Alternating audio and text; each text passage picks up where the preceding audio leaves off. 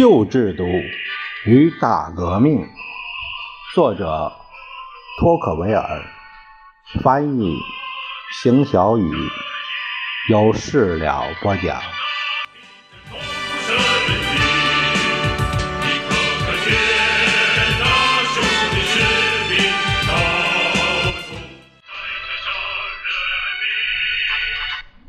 第四章，题目是。整个欧洲制度几乎都一样，怎么会纷纷垮台呢？推翻罗马帝国，并最终建立新型国家的各民族，虽然种族、国界、语言各不相同，但他们的野蛮却所差无几。自从定居于罗马帝国的土地之后，他们便展开了多年的厮杀。最终，混乱结束、稳定到来时，他们才发现已经被自己造成的废墟隔离开来。人类文明丧失，公共秩序破坏，社会关系变得异常紧张。欧洲各国也因此被划分为若干小的群体。各群体的人们彼此敌对，各自分离。然而，混沌中却突然延伸出来了统一的法律。新的制度并不是效仿罗马的制度，而是与之相对的。事实上，人们利用罗马法律才能改造他们、废除他们。这些新的法律形式独到。与以往任何法律形式不同，它们结构匀称、整齐划一，即使我们今天的法律形式也不能与之媲美。然而，这些高深的法律是为半野蛮社会所用。这样的法律是如何出现、传播并最终遍布整个欧洲的呢？这个问题我不打算在此讨论。不过可以确信的是，在中世纪，这一法律体系遍布了欧洲大陆的各个角落，并在许多国家建立了自己的统治地位。我碰巧有机会研究了法国、德国、英国在中世纪时的政治体制。我研究的越深入，越吃惊。因为这些国家的法律有着惊人的相似之处，且不同民族虽有差异，却可以用如此相似的制度来规范自己。当然，不同地区法律细节不尽相同，但是法律基础没有差异。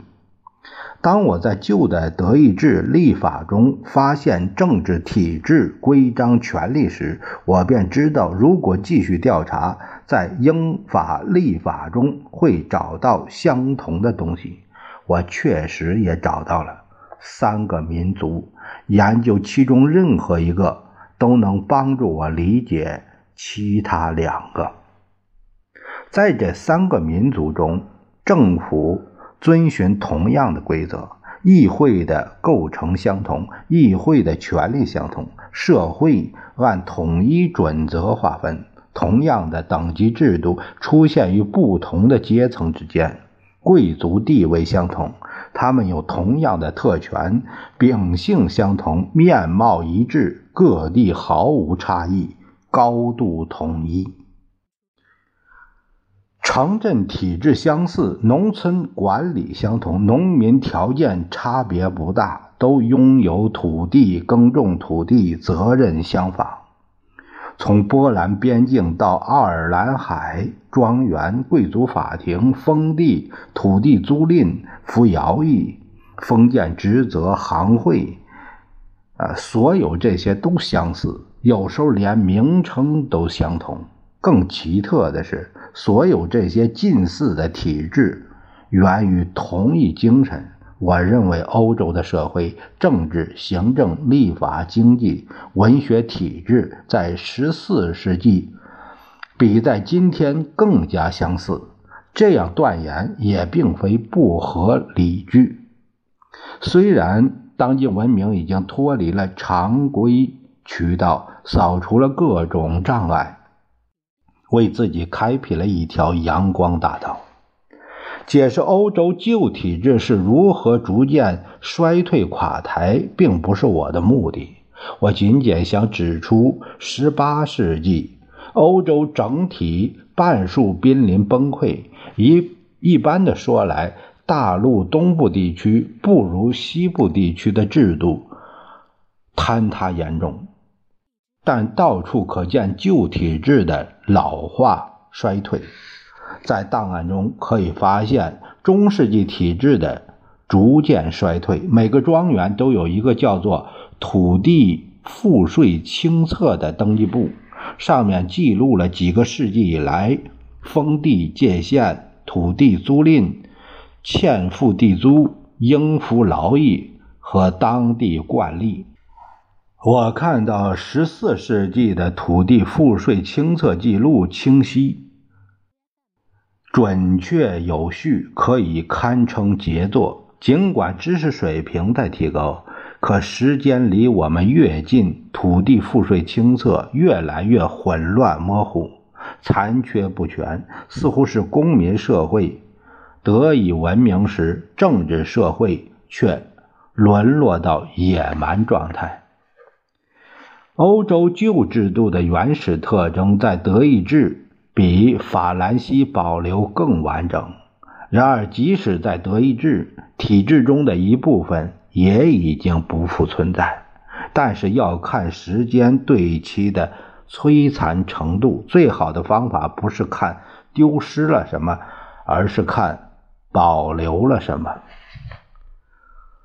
自治市制度下，德意志的主要城市变成了一个个小的附属文明的共和国，并且到十八世纪依然存在。现如今却徒有其表，旧的城市制度仍然在用。较之以往，行政职位的名称未变，职责似乎也相同，但是他们的积极性、活力、城市制度。所激发的共同的爱国热情，以及生命力旺盛的坚毅品格，早已经消失殆尽。旧体制形式未变，但实质却大不如前。所有残存的中世纪权力，都因同一弊病而奄奄一息。不仅如此，不属于旧制度的事情。由于被卷入其中而留有旧制度的烙印，最后都失去了活力。比如说，贵族们像得了老弱症一样没了生机。中世纪倡导政治自由，现在今天哪里保留了中世纪特征，哪里便没了前景。没能修正旧制度的省级议会。不仅不能促进，反而阻挡了文明的发展。他们与新精神格格不入，不愿做出改变，因此也就失掉了人心。人们把目光转向了君主制度，并不因其历史悠久而备受尊重，相反，时间只会让其名声败坏。然而奇怪的是，这些制度越老化，危害性就越小，激起的仇恨却越多。正如一个对旧制度赞许有加的德德意志人他所说：“现有事态会刺伤所有人，有时甚至可比。”奇怪的是，人们否定旧时态，让新的观点潜入我们的家庭中，制造麻烦，甚至连家庭主妇都想抛弃旧的家具。正如那时候的法兰西一样，在德意志社会，这种状况也在稳步发展。但是有一点我们需要注意，因为它是点睛之笔。一切有活力的、积极的、有成效的事物都是新的，而且是与旧事物完全相对的。这里所说的新的事物，其实就是王权。现在的王权与中世纪的王权截然不同。它拥有不同的权利，占有不同的地区，展现不同的精神，激发不同的情绪。国家行政机构建立于地方权威的废墟之上，并向四周蔓延。官吏等级逐渐取代贵族统治，所有这些新的权力应用的方法和准则，在中世纪时，要么不被人们熟悉，要么不被人们接受。这却是关系到一种中世纪人想不到的社会状态。在英国，情况正是如此。人们首先会想到的是，欧洲旧制度仍在实施。但是，一旦你忽略这些旧名称、旧形式，你就会发现，17世纪封建制度在英国就已经废除，各阶层相融合，贵族阶级消失，贵族政治开放，财富变成权力，法律面前人人平等，赋税人人平等，出版自由。言论自由，这些新原则在中世纪都是不存在的，而且这些新原则慢慢的、巧妙的注入古老的躯体中，使之不仅免于瓦解，反而更加有生机。